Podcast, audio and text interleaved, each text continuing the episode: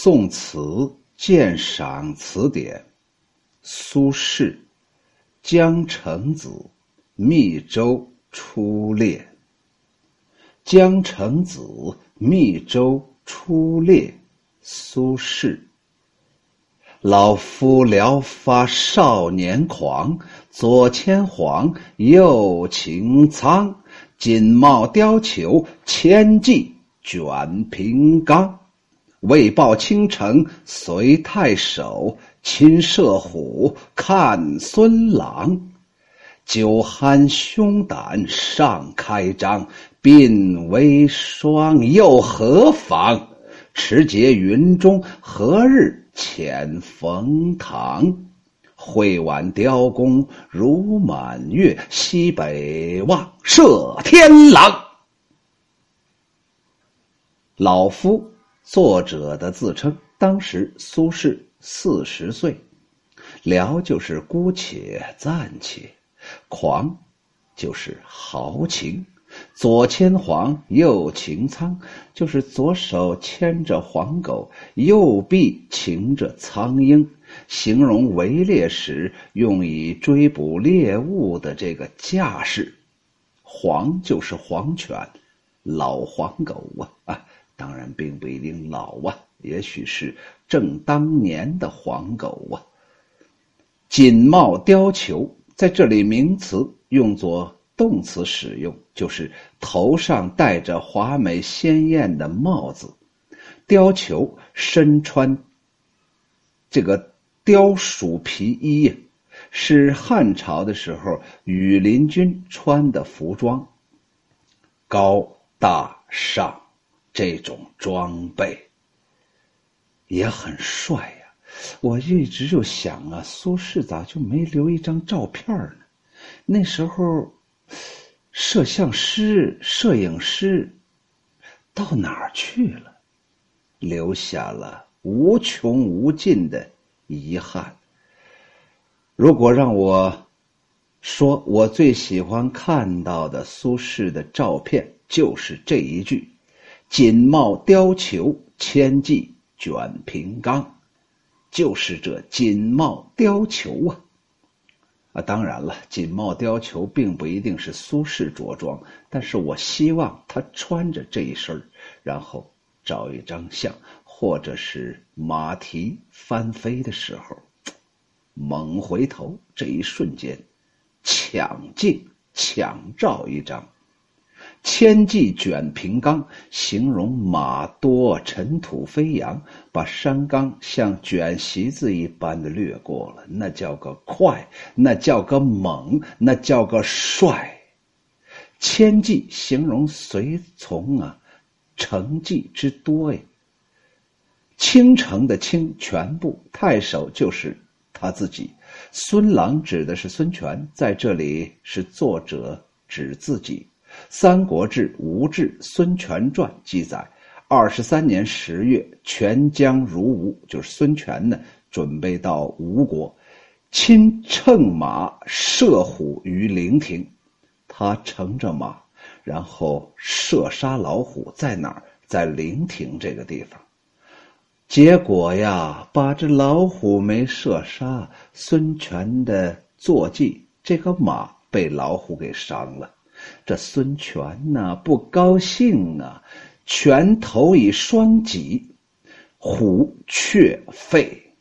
孙权呢把那双戟呀投向老虎，人家是飞镖啊，英雄人物是飞戟呀，把那戟给扔到老虎那儿去了。老虎却废，啥叫却废？却是往后退，结果废了，肯定射中了。常从张氏，击以戈获之，意思是常常跟随孙权的有一个侍从叫张氏，用那个戈呀，一种兵器打老虎，从而捉获了老虎。这里是以孙权来比喻太守，就说我苏轼啊，跟那孙权 差不多，只不过是比孙权当年能年龄大。一丢丢，酒酣胸胆尚开张，意思是即兴的畅饮，胸怀开阔，胆气横生。持节云中，持节就是奉着朝廷重大的使命。云中是汉时候的一个郡的名字，在现在内蒙古自治区托克托县一带，包括山西省西北一部分地区。挽是拉，挽雕弓就是拉开雕弓啊，如满月就是圆月呗。天狼是什么东西呀？是一个星宿的名字，也有一种版本把它叫犬星。狼狗啊，狼狗狗不就是犬吗？犬星，就是原来有一种说法啊，只要这个犬星或者这个天狼星在天上，让你看到了，这指代的是一种侵略，在这里隐隐的指代的是当时的西夏。楚辞《九歌·东君》当中有“长矢兮射天狼”，我用了长箭射那天狼星呢。刚才谈到了一个典故：“何日遣冯唐？冯唐何许人也？”冯唐是西汉有名的老将军，活了九十多岁。匈奴大举侵犯汉朝的时候，杀死了北部边地的一个都尉，叫孙昂。汉文帝为此十分忧虑呀。有一次就询问冯唐说：“哎呀，冯先生啊，孙昂死了，你知道吗？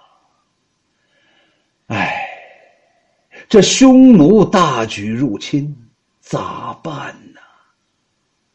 你怎么知道我不能任用廉颇、李牧这种人呢？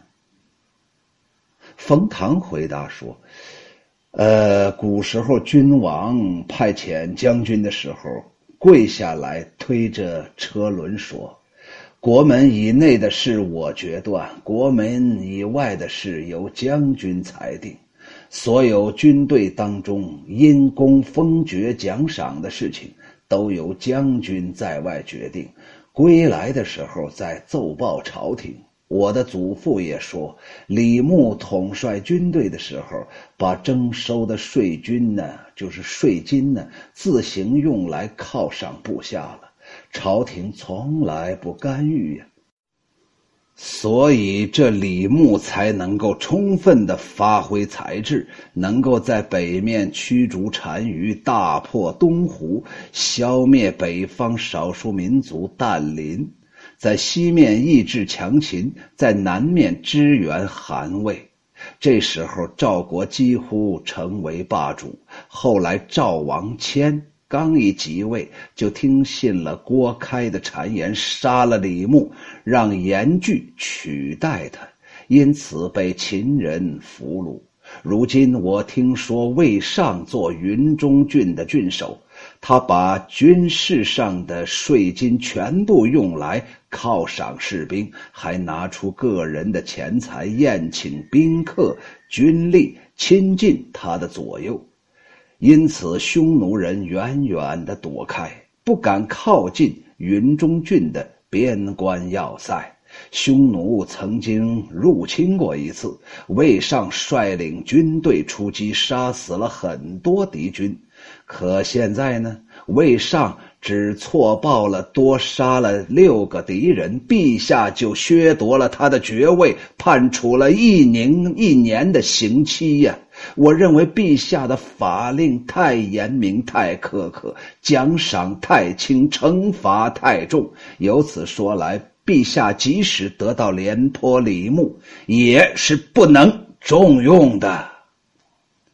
文帝听了冯唐的劝谏，很高兴，当天就让他拿着汉节呀出使，前去赦免魏尚。重新让魏尚担任云中郡的郡守，冯唐也被任命为车骑都尉，掌管中尉和各郡国的车站之事。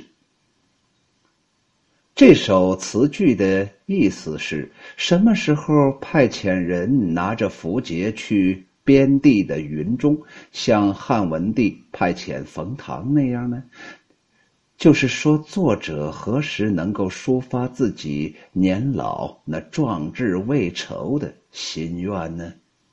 大家一想，不对呀，这苏轼不是才四十吗？哎，那个年代跟这个年代这岁数比不成啊。我姑且施展一下少年时打猎的豪情壮志：左手牵着黄犬，右臂托起苍鹰。随从的将士们戴着华美鲜艳的帽子，穿着貂皮做的衣服，带着上千计的随从，疾风般的席卷平坦的山岗。为了报答满城的人跟随我出猎的盛情厚谊，看我亲自射杀猛虎，犹如昔日的孙权那样威猛。我虽然沉醉，但胸怀开阔，胆略心张，鬓边白发有如微霜。这又有何妨呢？什么时候皇帝会派人下来，就像汉文帝派遣冯唐去云中赦免魏上的罪呢？我将使尽力气拉满雕弓，就像满月一样，朝着宫室西北瞄望，奋勇射杀西夏的军队。宋神宗熙宁八年，苏东坡。被任命担任密州的知州，曾因汉去常山祈雨，归途当中与潼关梅户曹慧列于铁沟，写了这首出猎词。作者词中抒发了为国效力疆场、抗击侵略的雄心壮志和豪迈的气概。也就是说，当苏东坡在山东的密州做知州的时候，因为有一年天旱了，就是宋神宗的熙宁八年。天旱了以后啊，就到常山那一带，祈求老天爷给咱下点雨吧。回来的时候，写了这么一首词，开篇叫做“老夫聊发少年狂”。这出手不凡呢，这首词通篇是纵情放笔，气概豪迈，一个“狂”字贯穿全篇。接下去去的四句也写出了出猎的那种雄壮的场面，表现了猎者威武豪迈的气概。词人左手牵着黄犬，右臂架着苍鹰，好一副出猎的雄姿。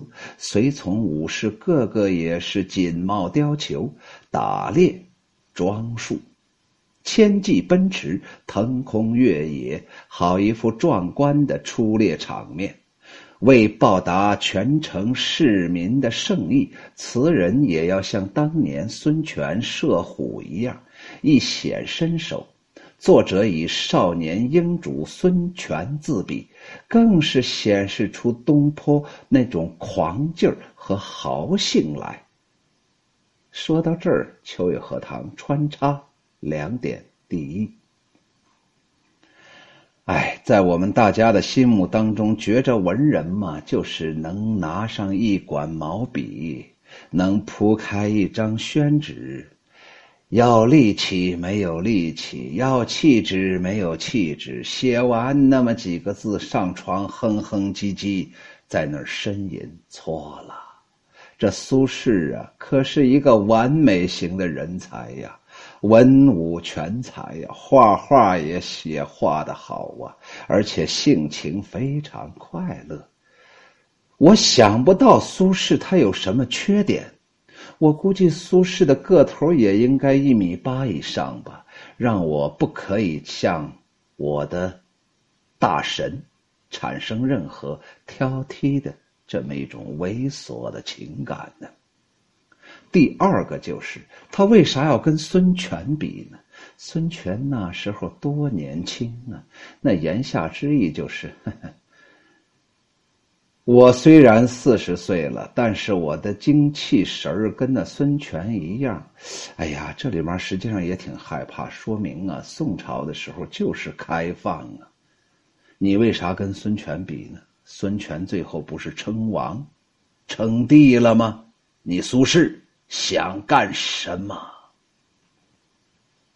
以上主要写初恋这一特殊场合下表现出来的词人那种举止神态的狂，下一篇更由实入虚，进一步写词人少年狂的胸怀，抒发由打猎激发起来的壮志豪情。酒酣胸胆尚开张，东坡为人本来就豪放不羁，再加上酒酣，就更加豪情洋溢了。过篇一句，言词人酒酣之后胸胆更豪，兴致亦浓。此句以对内心世界的主直接抒发。总结了上篇对外观景象的描述，接下来作者就倾诉了自己的雄心壮志。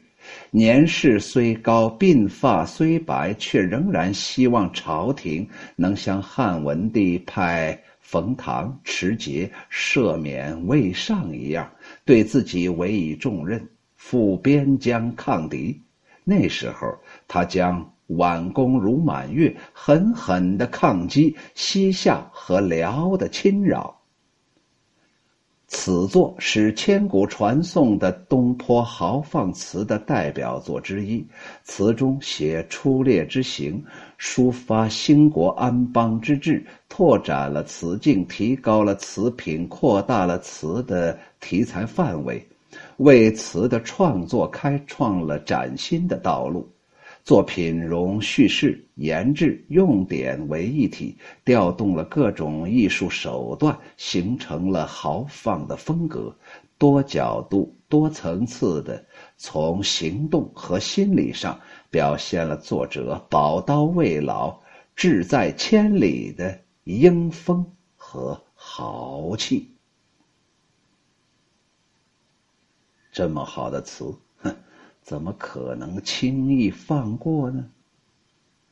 密州出猎，两个点：第一，地点山东的密州；第二，做的什么事儿？出猎。山东大汉呐！山东有一个秦琼、秦叔宝啊，那都是英雄辈出的地方。闯关东很多都是山东人呢，直到今天为止，山东男人给我们留下来的是非常正面的形象。苏轼本身就是爷们儿，到了山东以后，那就是纯爷们儿，也就是一个纯爷们儿出外打猎去了。就说了这么一件事儿，只不过如果放在其他的诗词当中、其他的作品当中，那就是打猎嘛，打了几头猪，打了几个小兔兔，打完之后跟朋友怎么样把酒长谈，炫耀自己的武功，炫耀自己的武力，然后再谈谈下一步到哪儿打猎呢？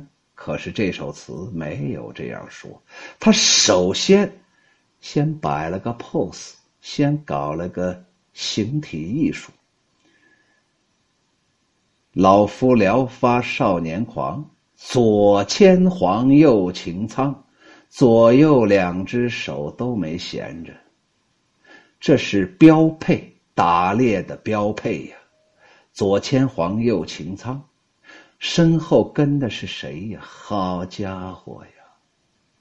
千骑卷平冈啊，那最少有一千匹马，一千个骑兵，他是老大。